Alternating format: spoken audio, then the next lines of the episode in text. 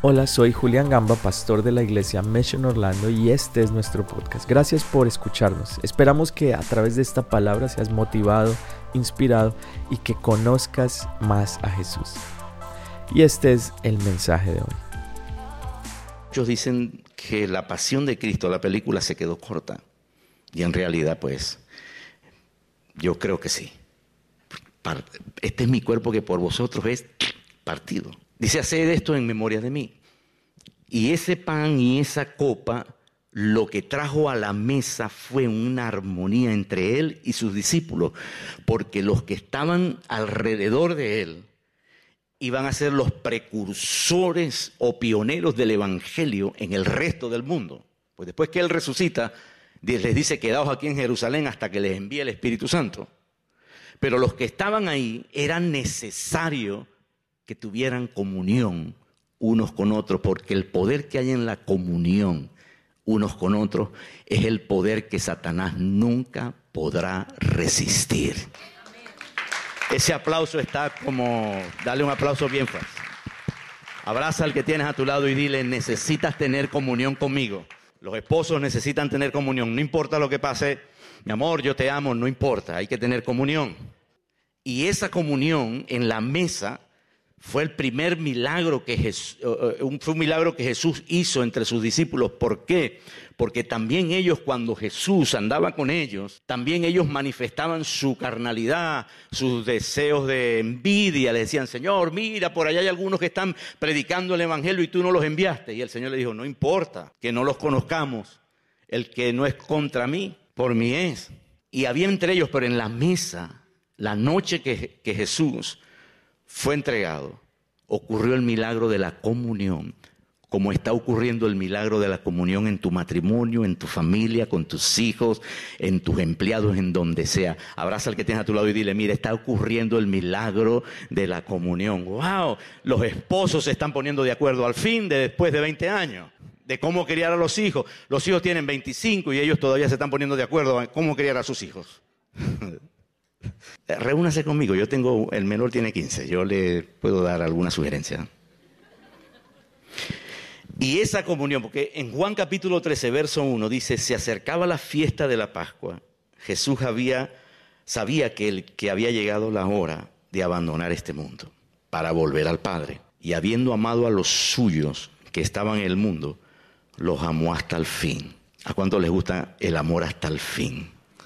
Sí, dile al que tienes a tu lado, te voy a amar hasta el fin.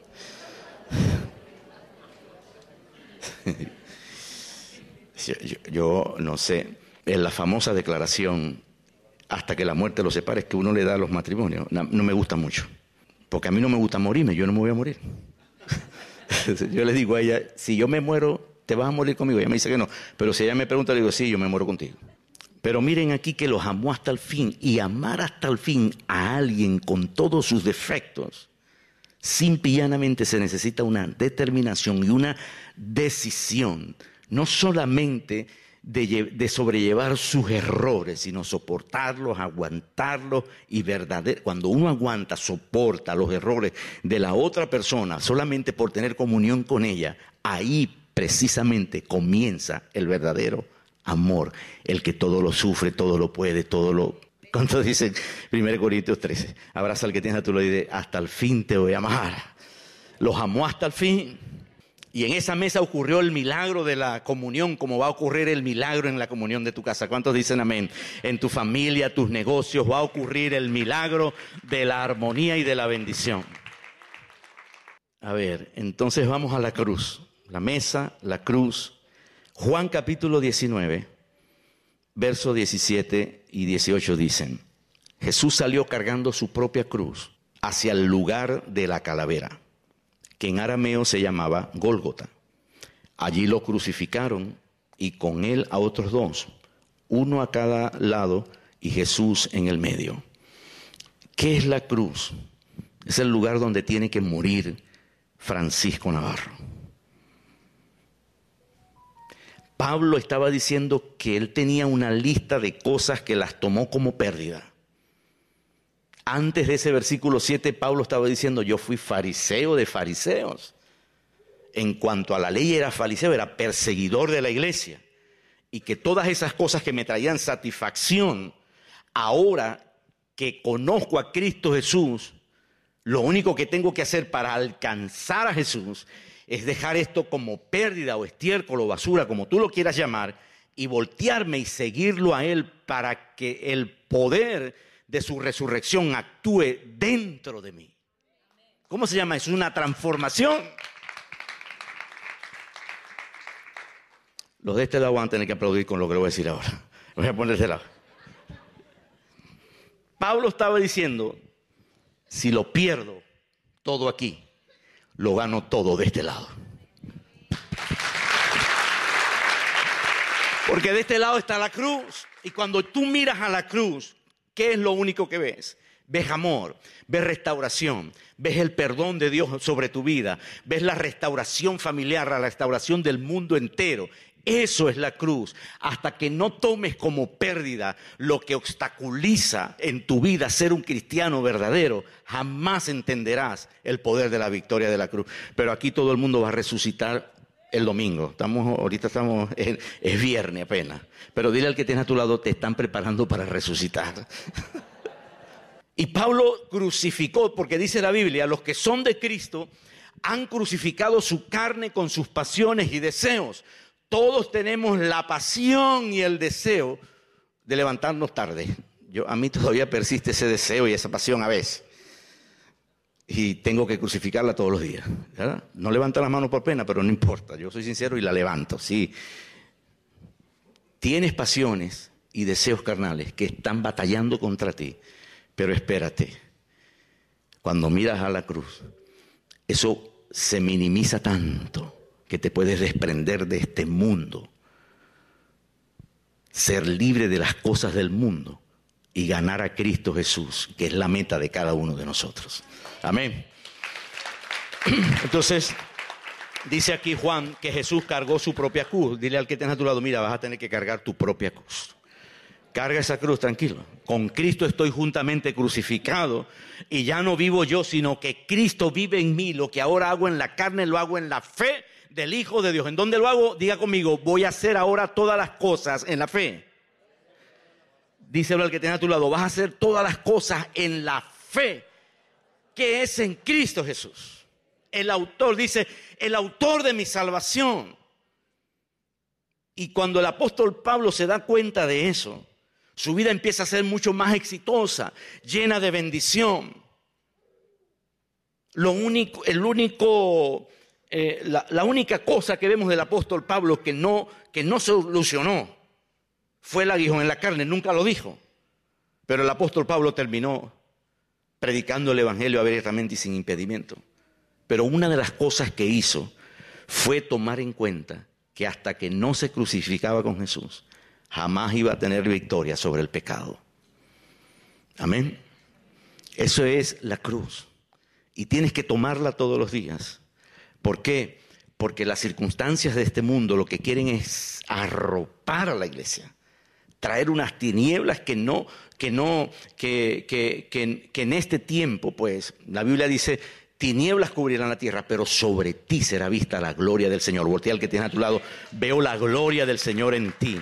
La veo en tu casa, la veo en tu familia, la veo en tus finanzas, en tu negocio. Veo la gloria del Señor en tus hijos, en el nombre de Jesús. Eso es la cruz. Y lo tercero, la tumba. Nosotros estuvimos mm, en la tumba, allá en, Israel. La pastora Lorena y el pastor Julián también estuvieron en ese viaje de 2014. Y llegamos, tenemos fotos, y la tumba está vacía. Pulita y todo. Si es un jardín, huele bien, todo. la foto, algunos se toman fotos. Eh, y he visto fotos de gente que se toma.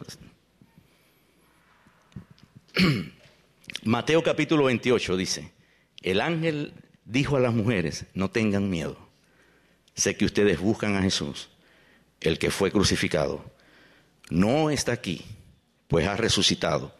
Tal como dijo, vengan a ver el lugar donde le pusieron. La Biblia dice que cuando Jesús resucitó de entre los muertos, dice que nosotros también resucitamos juntamente con Él para que juntamente con Él seamos glorificados. Dile al que tiene a tu lado, te, te veo cara de glorificado.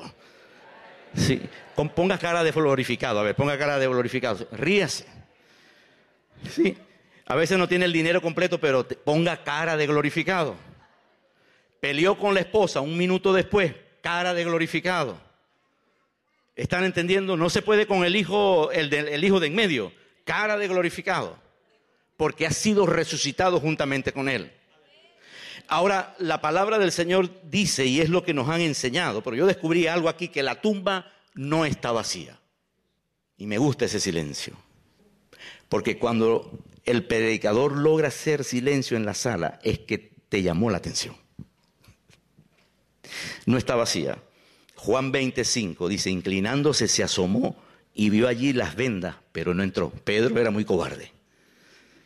Las vendas y no entró. O sea, ay Dios mío, salió. Tras él llegó también, dice, y entró en el lugar, en el sepulcro, y vio allí las vendas y el sudario que había cubierto la cabeza de Jesús. Aunque el sudario no estaba con las vendas, sino enrollado en un lugar aparte. ¿No se imaginan ustedes que Jesús, cuando fue resucitado, agarró el sudario, lo enrolló y lo puso a un lado y dijo, ahora sí me puedo ir?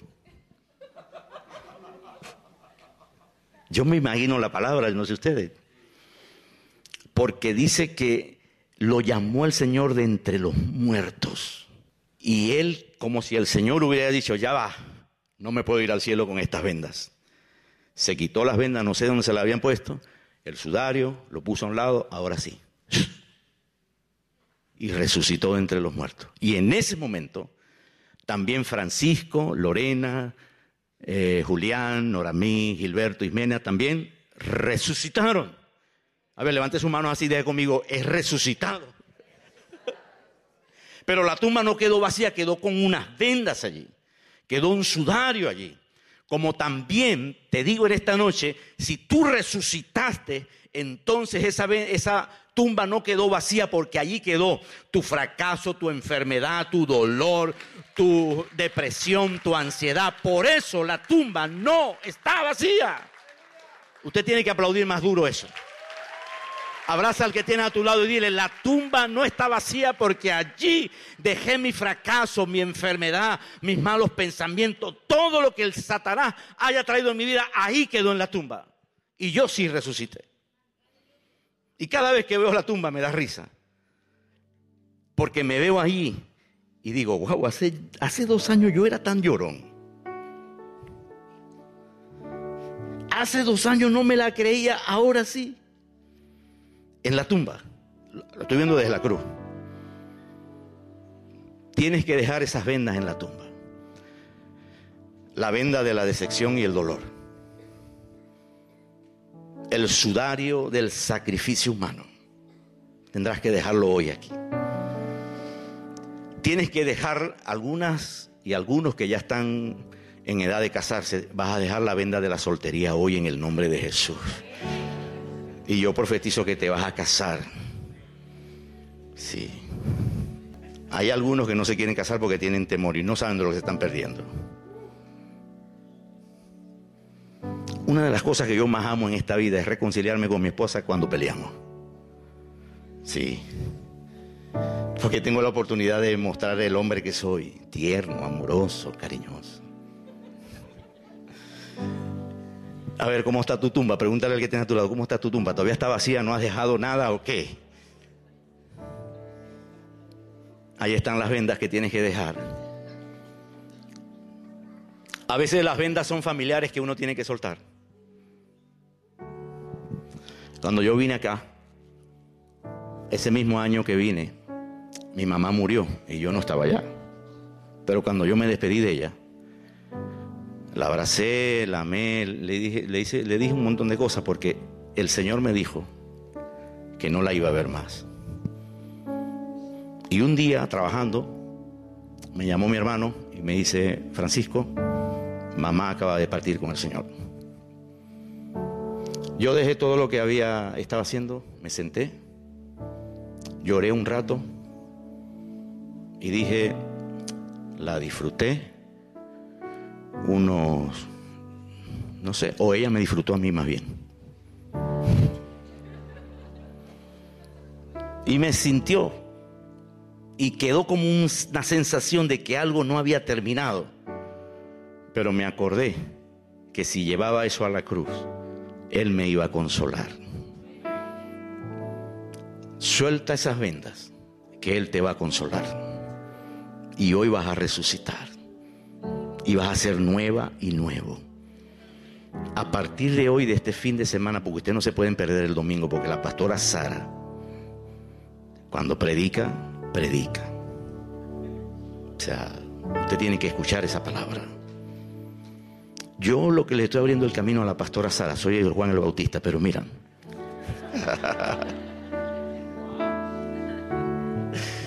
Sí, lo único que no me va a quitar la cabeza, pero es. Mira la tumba. De vez en cuando vas a la tumba y buscas la venda y te la vuelves a poner. Jesús no necesitaba vendas en el cielo. Miren, Lázaro resucitó y todavía tenía las vendas, porque Jesús no había muerto ni había resucitado. Pero cuando resucitó, cuando Él resucitó, lo mismo sucede contigo como le sucedió a Lázaro. Quitarle las vendas y dejarle ir, porque Jesús te libertó. Gracias por escucharnos, esperamos que este mensaje haya sido de gran bendición para ti. Te invito a que te suscribas y lo compartas con tus amigos. Para más contenido de nuestra iglesia visita missionorlando.com. Que Dios te bendiga.